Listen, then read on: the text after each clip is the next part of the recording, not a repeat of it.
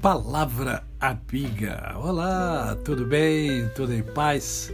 Hoje é quarta-feira, mais um dia que Deus nos dá para vivermos em plenitude de vida, isto é, vivermos com amor, com fé e com gratidão no coração. E eu quero compartilhar com você hoje um texto que encontra-se na primeira carta de João, capítulo de número 2 que diz assim: Olha, aquele que diz estar na luz e odeia a seu irmão, até agora está nas trevas.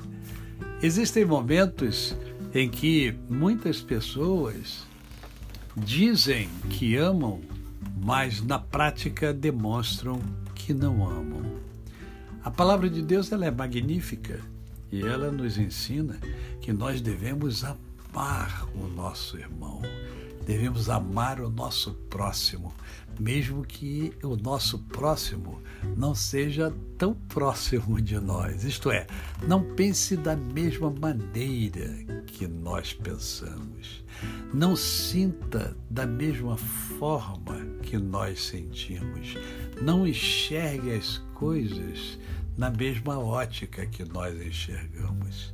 Na verdade, a palavra de Deus nos ensina a respeitar o outro, o pensar do outro, o sentir do outro, o ser do outro. Portanto, não pode haver espaço dentro do meu e do seu coração para ódio. Nós devemos é amar o nosso semelhante, devemos é amar o nosso próximo independentemente de como ele enxerga, de como ele sente, de como ele pensa.